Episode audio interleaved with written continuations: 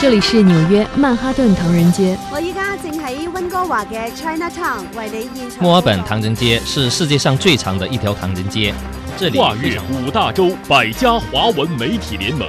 每天一小时，关注华人资讯，聚焦华人热点，品味华人故事，传递华人心声，环球华人，说说咱华人事儿。听众朋友您好，欢迎收听今天的环球华人节目，我是主持人高楠。今天节目的主要内容有：江泽民同志追悼大会在北京人民大会堂举行，习近平致悼词，多国领导人和国际组织负责人对江泽民同志逝世表示哀悼。欢迎您持续关注我们的节目。首先进入今天的头条关注。关注你身边的话题，这里是环球华人头条关注。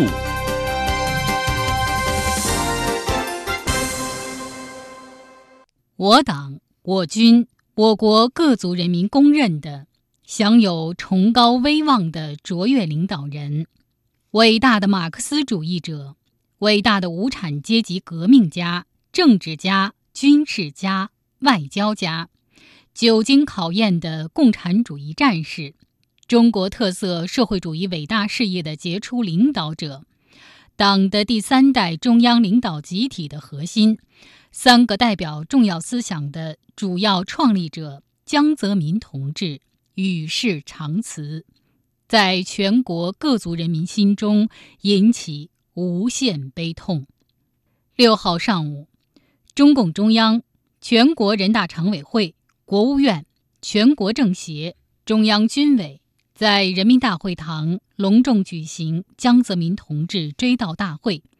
习近平、李克强。栗战书、汪洋、李强、赵乐际、王沪宁、韩正、蔡奇、丁薛祥、李希、王岐山等参加大会。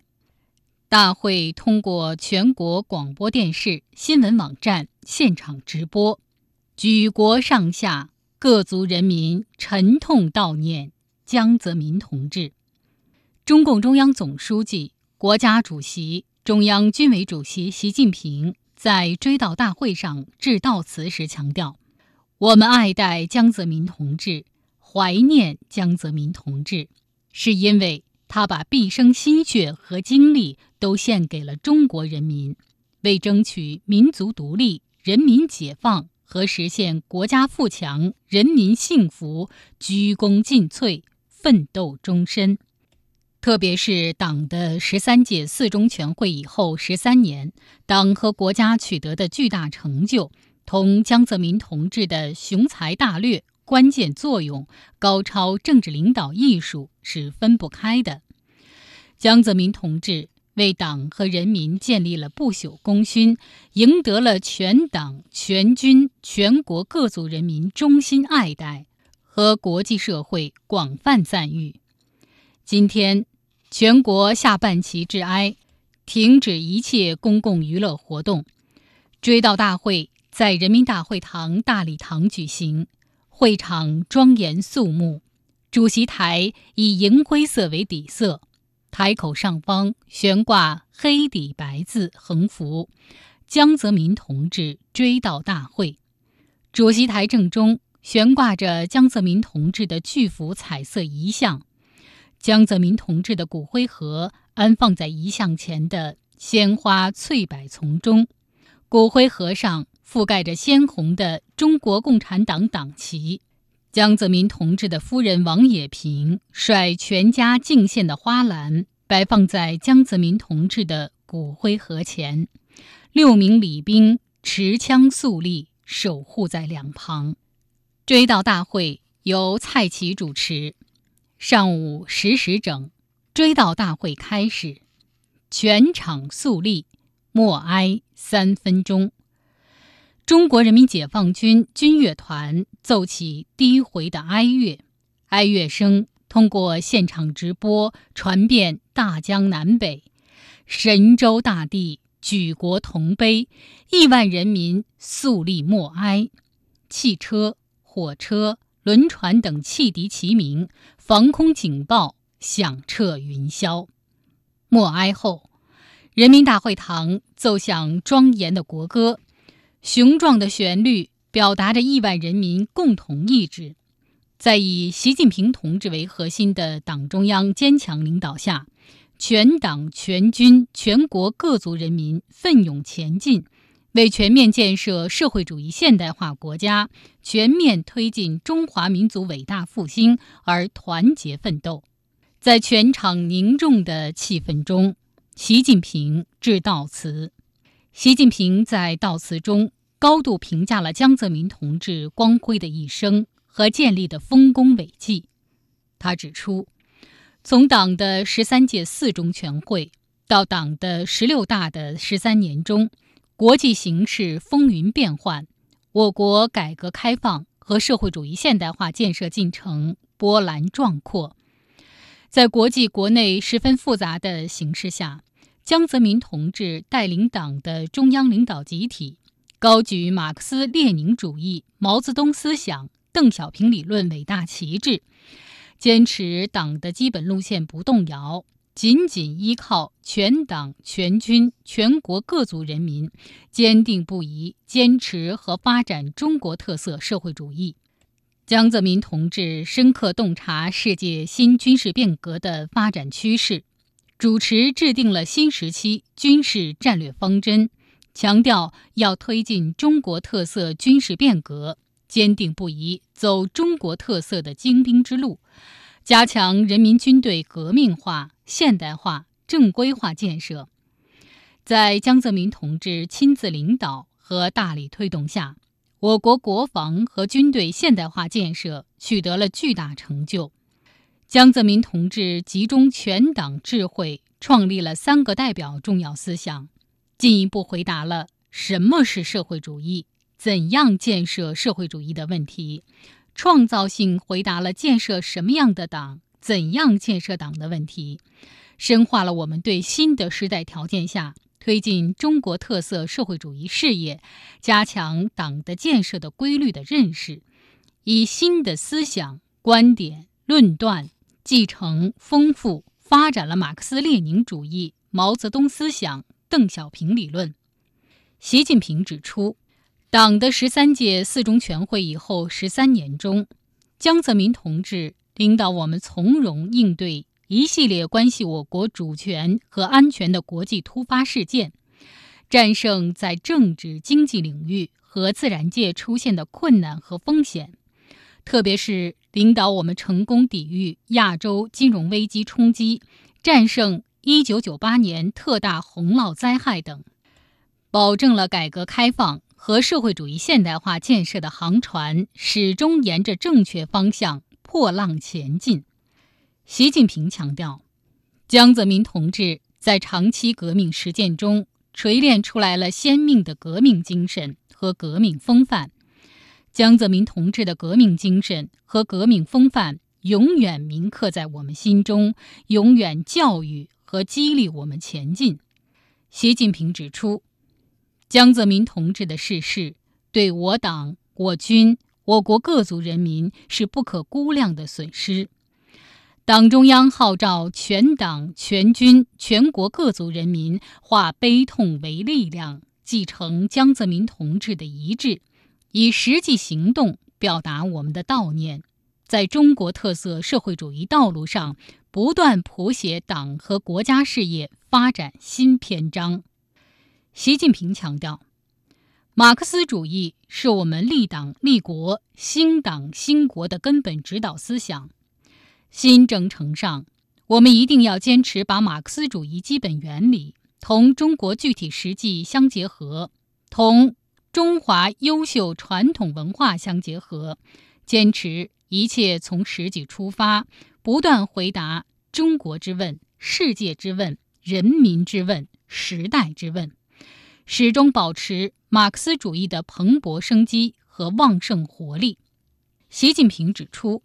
中国共产党领导是党和人民事业风雨无阻向前进的根本保证。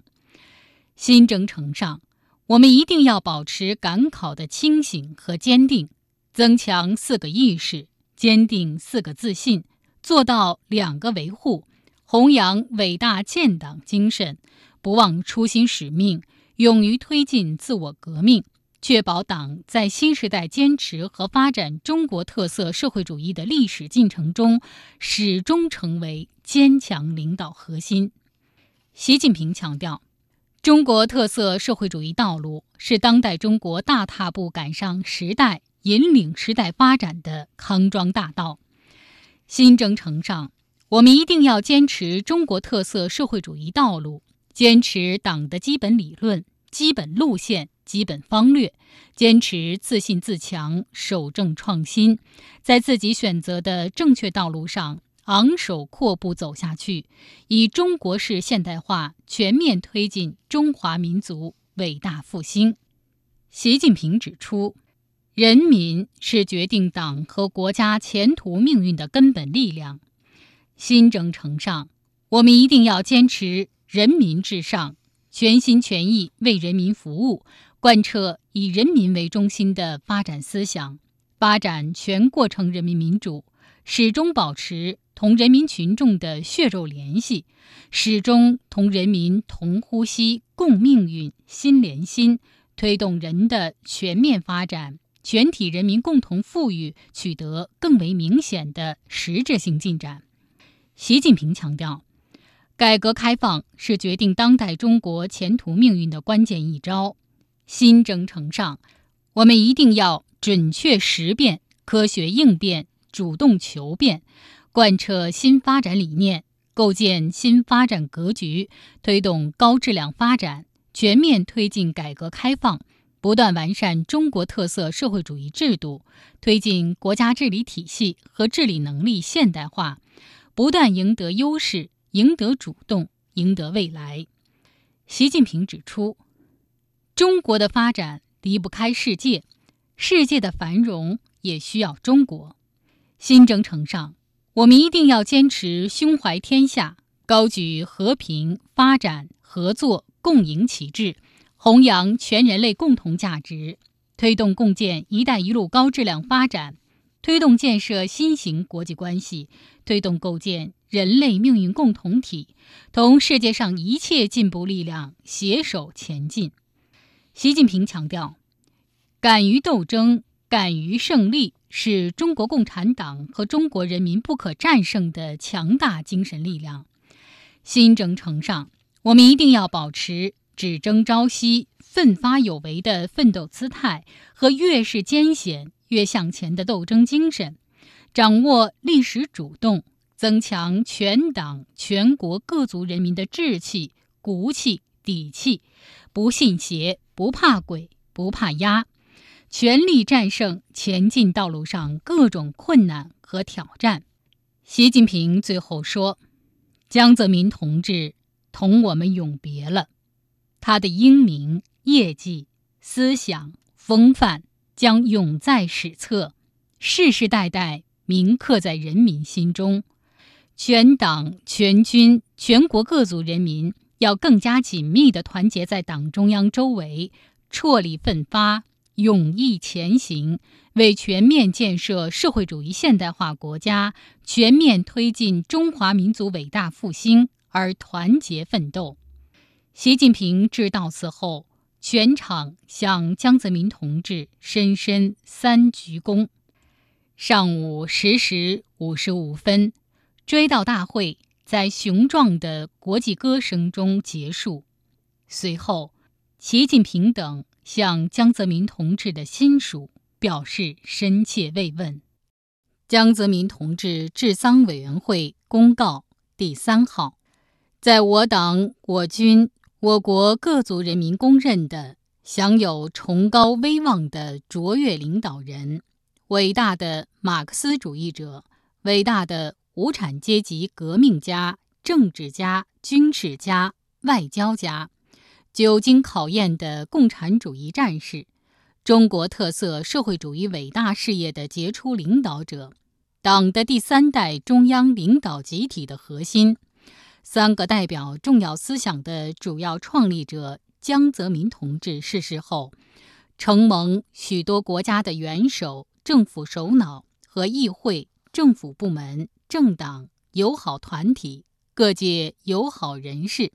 一些国际组织的负责人、许多国家的驻华使节、在华的外国友人、海外华侨华人、港澳台同胞发来了大量。唁电、唁函，发表声明、谈话，参加调研活动，表示深切的哀悼和慰问。对此，仅表示衷心感谢。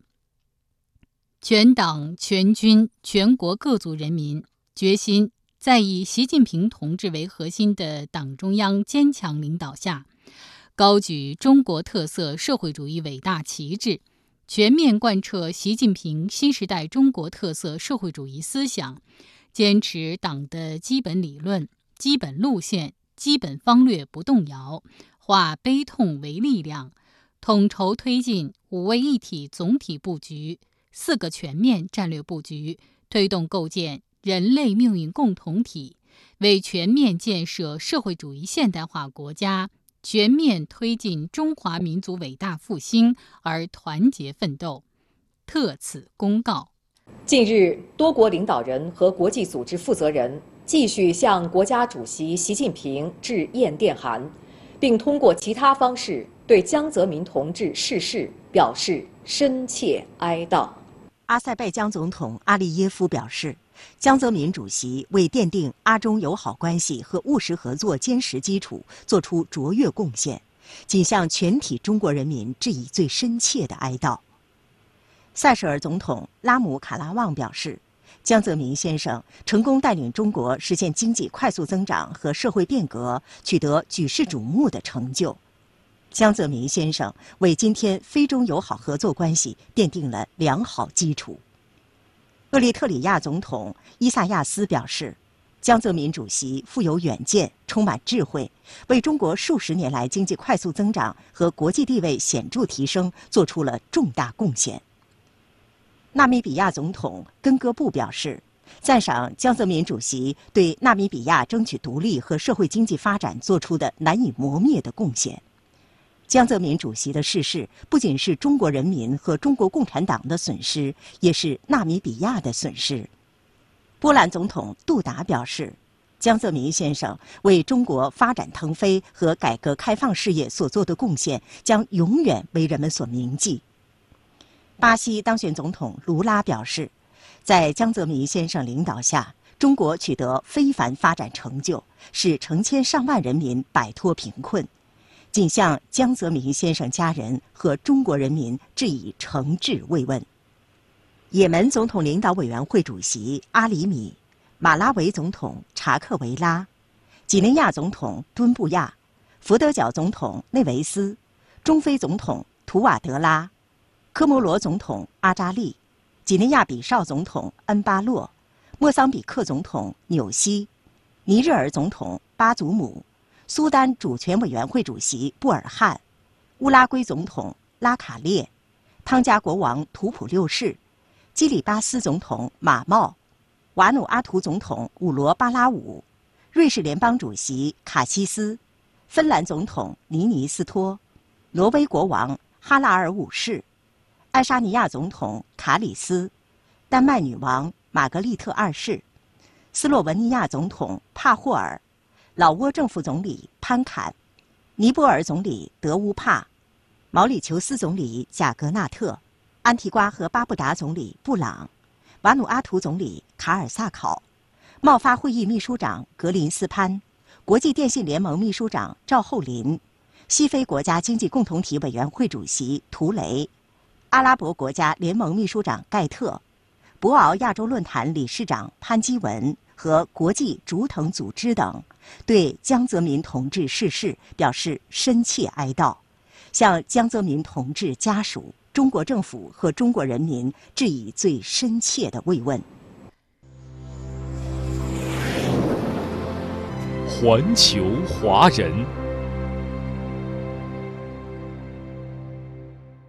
十二月四号，随神舟十四号飞船返回舱下行的载人空间站第三批空间科学实验样品，在着陆场交付空间应用系统，并于五号凌晨返回北京，顺利运抵中科院空间应用工程与技术中心空间应用系统总体与相关实验人员进行了实验样品基本状态的检查。确认返回样品完好后，顺利交接相关实验科学家。据了解，返回的样品包括三个生物样品冷包和一个无容器样品袋，其中三个生物样品冷包装载的是水稻和拟南芥的实验样品，无容器样品袋中为四盒无容器材料实验样品。